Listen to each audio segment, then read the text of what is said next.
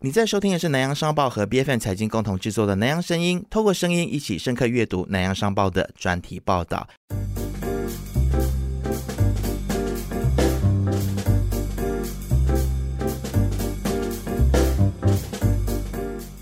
今天这期节目呢，让我们先来欢迎南洋商报的高级专题作者兼数码新闻执行员黎天华。嗨，大家好，能姐好。今天我们要继续的来探讨的是天华和你的同事燕平一起写的这个《从运动员之死说起》啊。我想，其实运动赛事都很精彩，然后我们都很关注，不管是奥运、亚运，或者是马来西亚的各种的运动赛事。大家在看运动的这个比赛的时候呢，是不是也能够去思考到说，这些运动员他们平常他们的人生是怎么过的？除了这个光鲜亮丽的一面之外，其实他们是不是也有一些不为人知的一面啊？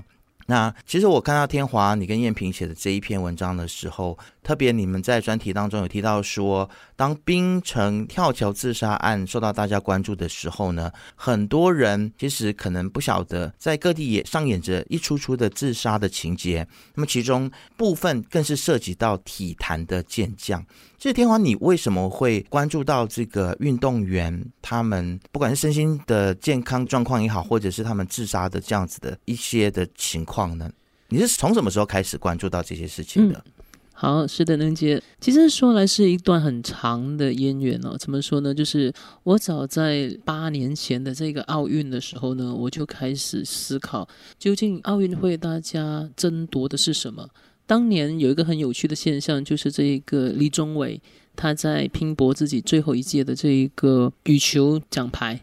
那我发现到他很有压力。大家都把金牌的压力跟那个期望呢夹杂在他的身上，所以他每一步都走得很艰辛。所以当时我就在想，诶，李宗伟他就在槟城嘛，那我也在槟城，甚至我们的年纪也相仿。我就在想，说是什么让他从当初自己最喜欢的这一个球类运动开始变得那么的有压力，那么的沉重。于是我就开始去思考奥运会对健儿，还有对我们一般大众，乃至对整个国家的意义在哪。写了一篇报道过后，我们就得了这一个黄继达新闻奖的体育报道大奖。那过后的四年呢，又来了另一届的奥运。我同样的在思考另外一个问题，就是发现到有很多的国与国之间因为奥运而有一些争执、叫嚣、仇视等等之类的哈，所以奥运它也变成不再是单纯的这个竞技比赛，它包括了商业、包括了政治的因素在里头，甚至也因为社交媒体的盛行而导致到这样的这个气焰，这个所谓的血腥味呢来得更加的浓厚。甚至蔓延的更广、更阔。那又再回到来，我们这一次的奥运刚好是碰到这个疫情嘛，所以大家就更多的时间留在家里观看赛事，同时也更多的时间留在这个社交媒体上。所以我们会看到，在社交媒体上充斥的这一些血腥、暴力是更多的哈，那些所谓的仇视啦、杀戮啦，都在网上进行着。场内有场内的厮杀，场外的血腥也不见得就少，所以这导致到让我开始去思考运动员会变成怎么样的一个状况。那很有趣的就是，当我在跟一些之前的受访体育系的教授呢沟通的时候，他们就私底下告诉我：“诶，你知道吗？最近很多人自杀，但是更多人不知道的是，自杀的人也包括健儿。”那当下我的心情是非常沉重的。我在想，体育原本是快乐的、健康的、正面的。那如果说连健儿也去自杀的话，这不是一件好事。这甚至是对我们的社会敲响了一记警钟。于是乎呢，我就开始着手策划这篇专题。我想，其实一个人他会走上自杀这条路，肯定他是承受到了很多的压力，而且可能他是长期的压力。刚刚天华你讲到一个，我觉得蛮值得关注的一点，就是现在进入了我们这一个所谓的自媒体的时代。其实很多的公众人物，我想大家也应该不会反对说，其实很多的运动健儿他们自己也是公众人物哦。那他们也被要求说要去搭建自己的自媒体，然后直接去面对社会大众，对于他们的可能是有奖励的部分、有嘉奖的部分、有赞美的部分，那肯定也会有一些负面的声音，或者是酸民的酸言酸语。所以，其实如果按照这个逻辑去思考的话，运动员他除了运动赛事之外，他们其实还要承受比一般人更多的一些压力，是不是？这是真的，因为你看哈，运动员可能大家不晓得的就是他们有所谓的这个心理辅导师。这个心理辅导呢，让我大开眼界。我在跟他们沟通的时候，他们才告诉我，原来所有的健儿，无论是在训练的时候要有一定很好的心理素质之外呢，原来他们在上战场的时候。甚至是赢了球也好，输了球也好，对待媒体的时候，甚至是在业余的时候，在自己的私人空间上的，就是那种所谓的 Facebook 沟通上，他们都有一定的这一个情绪管理要去注意，所以他们的言行举止呢，都会被放大、被检视。也因为这样哈，所以你会想到说，他们其实并没有那么的 free to be ourselves。那他必须得非常的言行慎举这个样子，那相对来说他们的压力也会自然的特别大，因为可能他在输了球过后，他的表达还是他的情绪管理，他的面部表情稍微有不太好的话呢，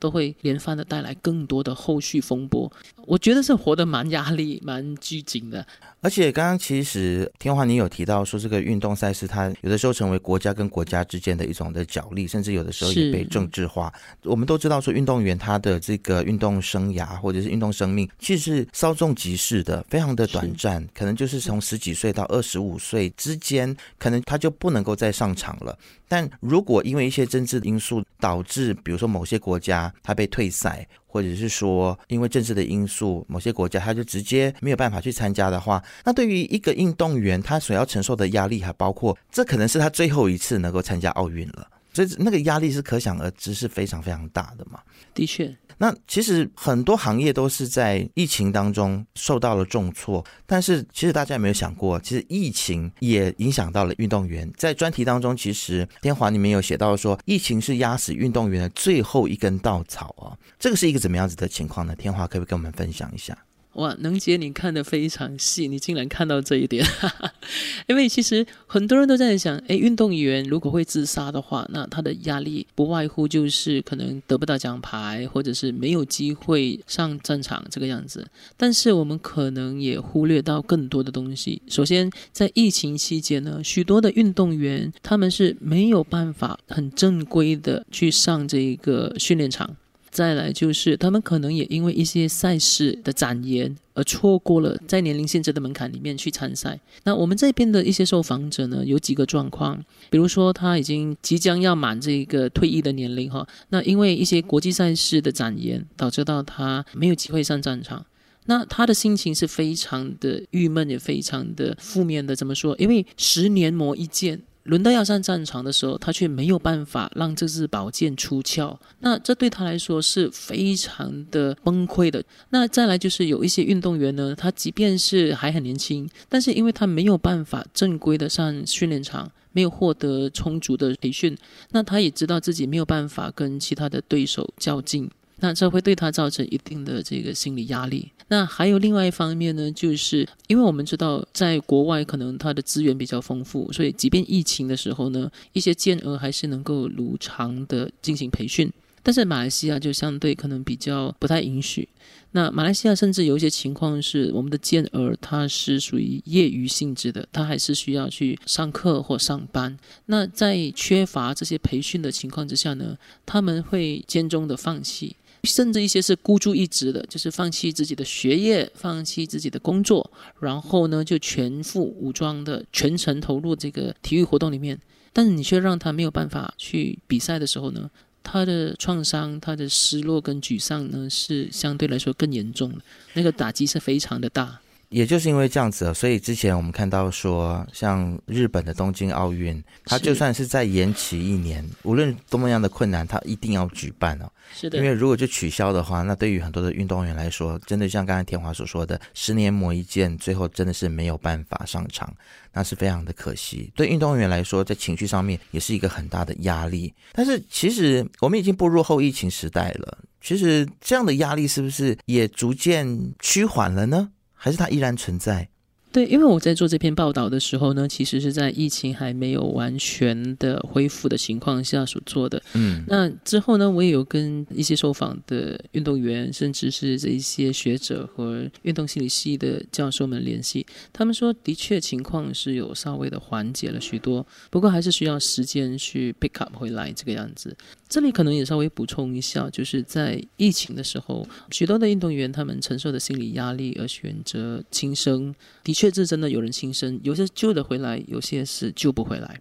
甚至是有些就完全的选择离开体坛。其中一个最明显的例子就是我们的这一个体操公主。我们的体操公主 Farah，那非常有趣，就是能见先让你了解一个情况。我在写这篇报道的时候呢，其实我也拿了一个短暂的假期去了这个布拉卡 Pass。那在布拉卡 Pass 的时候，非常意外的让我遇到了 Farah 一家人。OK。对，哦，就这么巧，让你遇到了，非常巧。当时我在想，说我是不是应该上前的去趁机跟他做一个访问？因为我在访问这个马来西亚体操理事会的主席拿督斯里陈颖春的时候，他就告诉我，Farah 因为种种的这些压力，选择退出体坛。但是当我在这个过程当中，我发现到 Farah 他非常开心，非常 enjoy 跟他家人在度假，去 release 整个 tension 的时候，我就在想说，我不应该去烦他。可是我在这个过程当中，我观察到他呢，在没有赛事的情况下，即便当时还是疫情了，只是我们已经可以出地去对 Malaysia，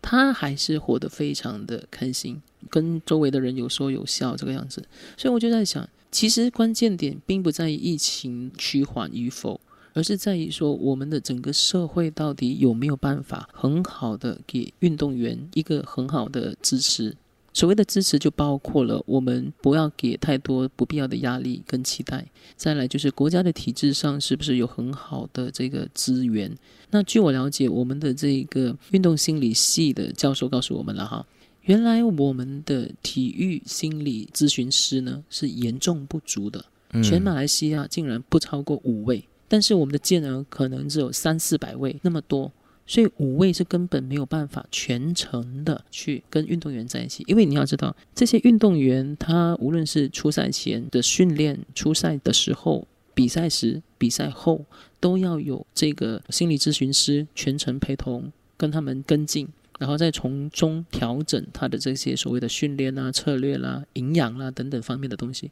可是我们只有五位不到，却要应付三四百位的健儿，这是严重不足的。也就是说，刚刚你问我疫情后会不会获得缓解，我只能够说，我们充其量是回到疫情前的一个情况，但这并不表示着我们的情况会变得比过去更好，因为其实我们一直都在非常严峻的一个环境里头。是，我想大家要认知到一点，就是说国家想要发展运动赛事，但是对于运动员的心理状态，可能也要去更多的关注，然后可能在经费的拨发方面，也要在心理咨询的部分多提供一些的资源。但是可能会有一些人就认为说，运动员你至少有一份工作做，你有前景啊，那你为什么会觉得说社会给你很多的这种压力或者是集气，反而对你来说是有负担的？的呢？那如果社会对于赛事完全不重视的话，那可不是一件更可悲的事情。对于这样子的一种民众的质疑，我们应该怎么去看待它？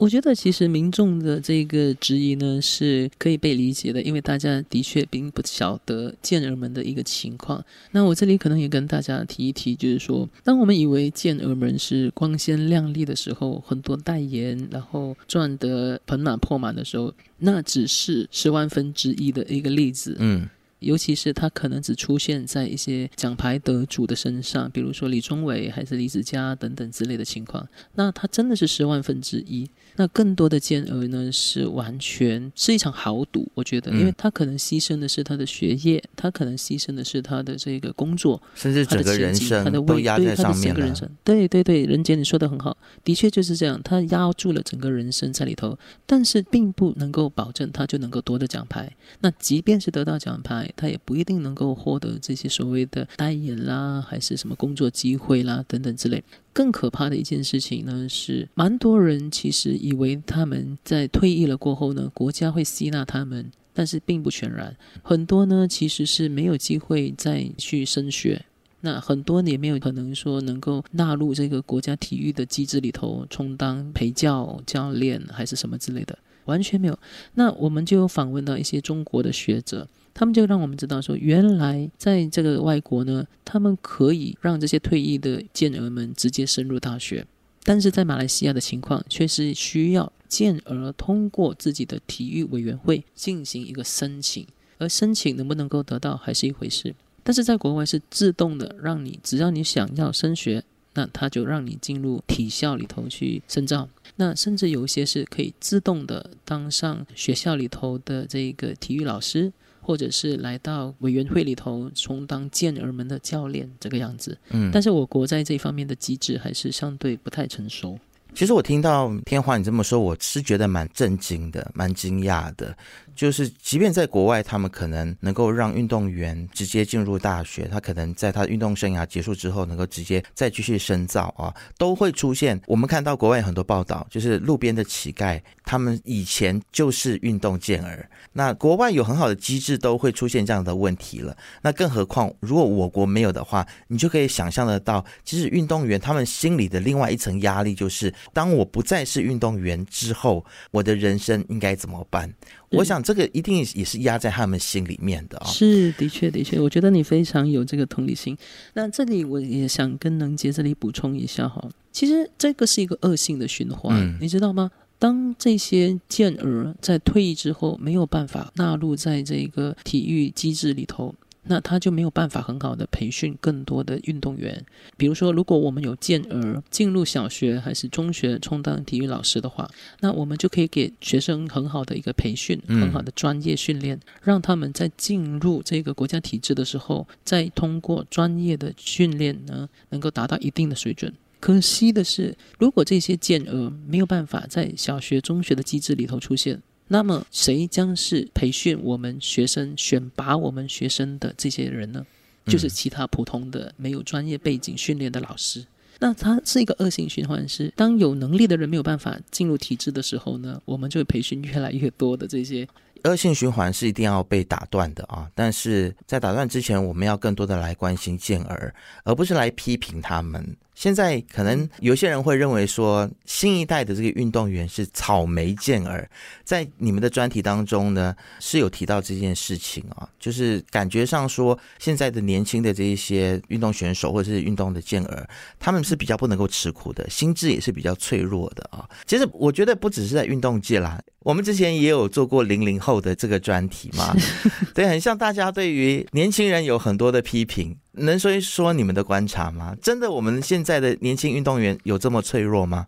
他有一个这样的情况，就在于说，因为年轻的运动员呢，他是在这个社交媒体盛行的时代下所孕育出来的嘛，在这个时代下所产生的。那能杰是这样的一个情况，就是我也在思考这个问题。那我们在跟这个受访者沟通的时候，我们就发现到有几种情况。首先，通过健儿以及健儿的家属呢，我们发现到说，他们都不希望自己的孩子们太辛苦，嗯，他们也不想自己本身太辛苦，所以大家呢就会相对的比较容易选择放弃一些比较高强度的训练，甚至是时间太强的训练，他们也会拒绝。那在跟体育理事会沟通的时候呢，我们也发现到说，他们也确实遇到健儿心理素质没有像过去那么强。嗯，那第三点呢，就是我们在跟这个运动系的教授，还有就是心理咨询师沟通的时候，他们也发现到现在的健儿，因为是在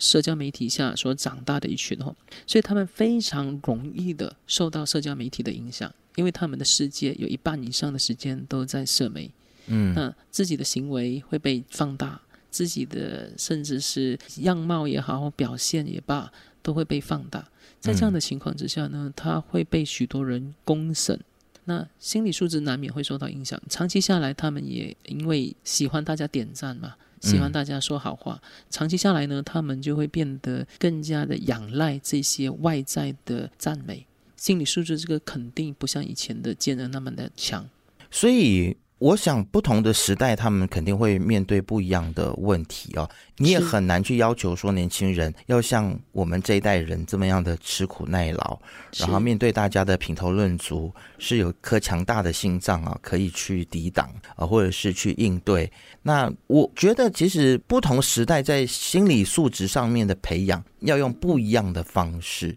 是对，那既然我们发现说我们年轻的这个运动员啊、心理素质上面可能是比较弱，我们是不是可以为他们在这一方面来搭建一个防火墙？让他们在心理层面上面，先跟他们预告说，你可能会遇到种种的问题，然后可能在心理辅导或者是在心理建设上面，先做足功课，让他们知道说，诶，他们即将会面对的是什么。嗯，是的，其实这一点说的很好，也的确是应该要做的。只是可能比较遗憾的是，这是一场角力战。怎么说呢？当这些健儿来到正规的体育系统里头的时候，他的教练肯定会这么告诉他。那同时，他的这个所谓的心理咨询师哈，专门陪同他的呢，也会给他这样的一种心理素质的培养。嗯 OK，但是非常遗憾的就是，这些健儿他可能并不是长时间跟他的教练、他的心理咨询师在一起，嗯他可能也有一半的时间是跟自己的朋友、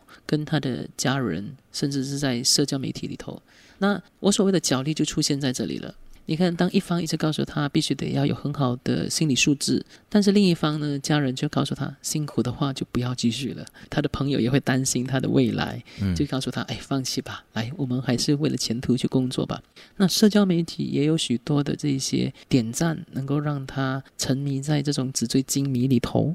那谩骂也能够让他的心理素质相对的薄弱。嗯，所以在这样的一个角力战里头，有多少个人能够真正的达到很强的心理素质？这个真的是一个很大的考验，很大的疑问。对。现在我们的运动员可能他也会抱着一种今朝有酒今朝醉的 态度，因为他也不晓得他未来何去何从嘛。是，国家可能也对他的未来没有给一个很好的保障，对对对，所以任何的工作、任何的行业都是一样的，就是我们要去思考说，我们能不能够给我们为，比如说一家公司打拼一辈子，或者是运动员他为了国家的荣誉辛苦了一辈子的这些人，或者是付上了他的至少是人生前半段最精华的这个年纪，他都赔上去了，每天准时的训练，然后可能你在课业也荒废了，那这些人，我们能够给他们什么保障？对我觉得，国家如果能够给他们更多的保障的话，或许就能够让他们在心理上面少了一些负担，那最终可能也不会去走上自杀的这条路。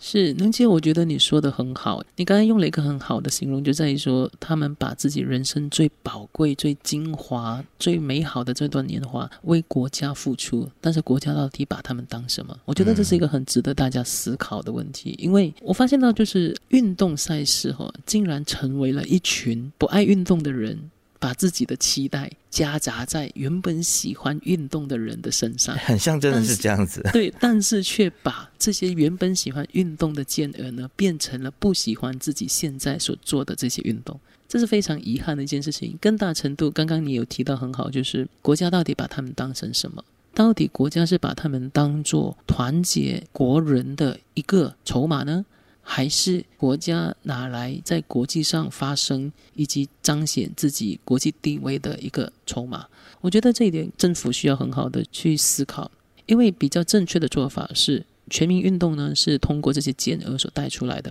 而全民运动呢，它不单单是能够培养一群非常高素质的高体能的这些国人之外，它同时也是在减轻国家医疗体系的这个负担，嗯，甚至能够为我国带来更高效的这一个生产力。嗯其实这个才是我们想要看到的。但是究竟我们有没有本末倒置，甚至我们是不是已经走错路？我觉得这不单单是政府需要思考的，包括我我们国人也应该去思考的。唯有当我们有正确的这个立场和态度的时候，我们在面对体育赛事，在对待健儿的时候，也会有不一样的处理方式。当我们在为这个运动健儿欢呼的时候，当他们胜利的时候，我们觉得说这是马来西亚之光，我们是否也应该要去思考一下，这一些人，这些所谓的大马之光，他们的身心灵的状况是不是真的已经是走到了一个临界点？他们也是需要我们去关心的。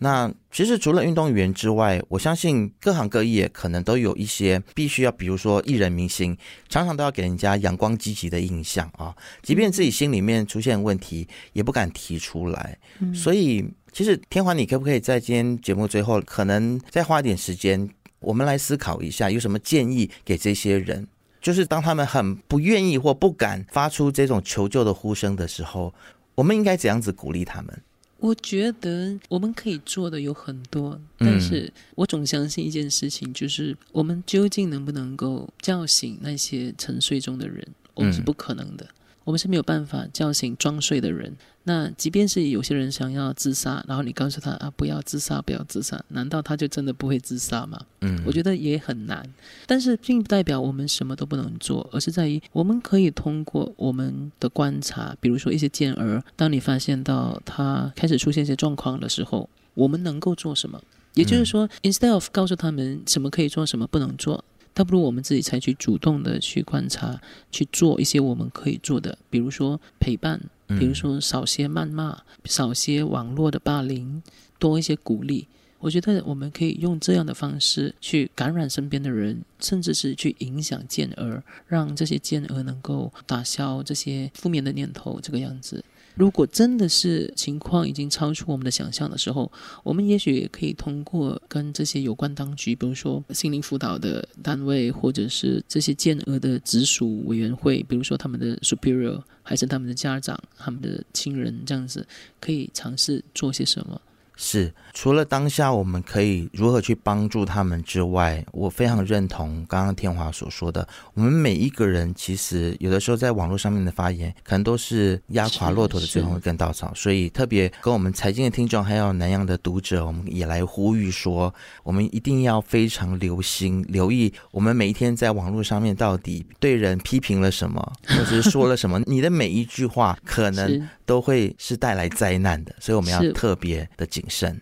对，我觉得尤其是健儿们哦，他们的这一个受伤哦，在训练的时候，在比赛的时候，皮外伤是皮外伤，嗯，肉体的创伤是肉体的创伤，但是心灵的创伤呢，才是来的更严重的。有些运动员他们可能受创过后呢，有一需要复健期嘛，那可能甚至是完全没有办法去继续这个场他们喜欢的运动。但是心灵的创伤才是更无止境的一种伤害，甚至会轻易的夺走他们的性命。这个呢是更需要我们去关注的，尤其是我们可能随时都是持着这一把刀的人呢。是，好，今天非常谢谢天华来到我们的节目当中，再次给我们这么棒的分享，谢谢谢你，能杰。南洋声音是由财经制作的节目，你可以在财经的网站 B F M 的手机应用程式以及各大博客平台听到节目。这个节目每两个星期会更新一次，对节目有任何的意见都欢迎私信到财经的脸书专业南洋声音。我们下次见。